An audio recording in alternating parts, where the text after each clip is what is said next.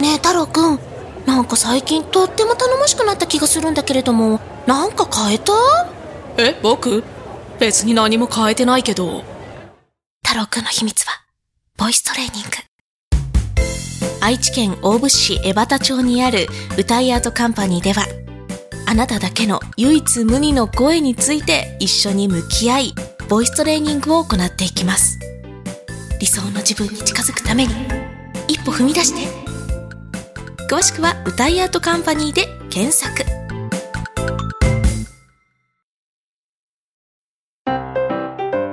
皆さんこんにちは。創業昭和32年、愛知県大府市にある有限会社花井養鶏場です。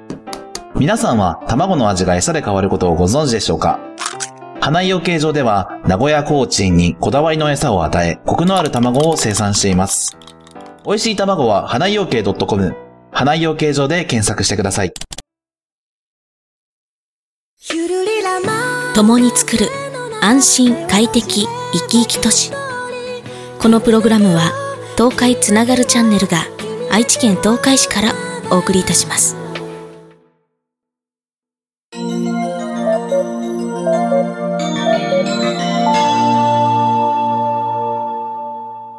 静かなるまったりラジオこ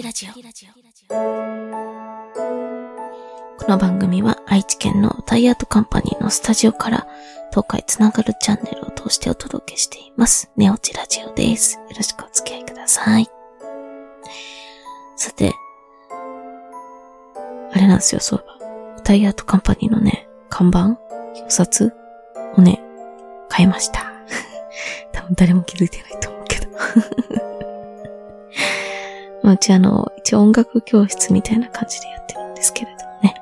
あの、はい、完全予約制なんで、まあ、それをちょっと表札に書くことにしまして、はい新しくしました。まあ、どうでもいいことなんだけど。まあ、したよっていうだけの話ですね。うん。あの、前回はちょっとね、掃除しました、まあ、してますみたいな話もしてましたけど。うん。だいぶ綺麗になってきました。お部屋の中ね。非常に嬉しいですね。はい。やっぱなんかね、掃除したりっていうのは整っていいですよね。多分私あの TM 瞑想習い始めましたみたいなこと言ったよね。多分言ったと思うんですけど。そうなんですよ。やり始めてて。あの、半分近くは実践できるようになっております。100%じゃないんかいって感じなんですけど。そう。それもね、心の整理整頓ですね。瞑想。うん。なんか最近はさ、ちょっと、心の中の会話とか、頭の中の会話がうるさくって、集中というか、できてないというかね、自分の声があんまり聞こえなくって、瞑想が苦手になっちゃったんだけど、まあ、また、あの、改めて習ったことによってですね、あの、少しずつですけれになってきたかなと思います。あの、もうちょっと整えてね、来年を迎えればな、というふうに思っています。まあ、多分これをお聞きの皆さんはね、もう年末も年末っていう感じになってるかと思うんですけれど。はい。私は今11月28日のね、あの、過去からお届けしているわけで。まあ、あと1ヶ月ちょっと、どういうふうに過ごして来年を迎え入れるか、というところと、えーまあ、向き合っているという感じですかね。うん。最近はね、まあ、お掃除頑張ったりとか、まあ、料理にハマったりとかですね、えーしまして。まあ、それも、あの、まあ、いろんな出来事が、そういうことにこう目を向けさせたというか、私嫌いじゃないんですけど、料理とかもね、昔から。嫌いじゃないけどめんどくさいっていう。そしてそれよりももっと何かこう、やりたいことがあるという部分もあって、結構全然やらないできたんですよね。でもまあ、あの、いろいろなことがあって、きっかけができたりとかして、まあ、やるようになったら、すごくハマりましてね、料理とかに。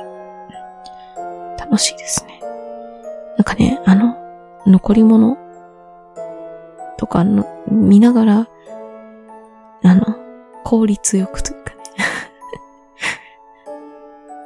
前の日と同じような感じにならないように効率よくかつ美味しくを目指してこう、何かこう考えていくっていうのがね、私はね、非常に好きみたいですね。まあ音楽は数学みたいっていつも思うんですけど、なんか料理も結構数学っぽいなっていうふうにね、感じますね。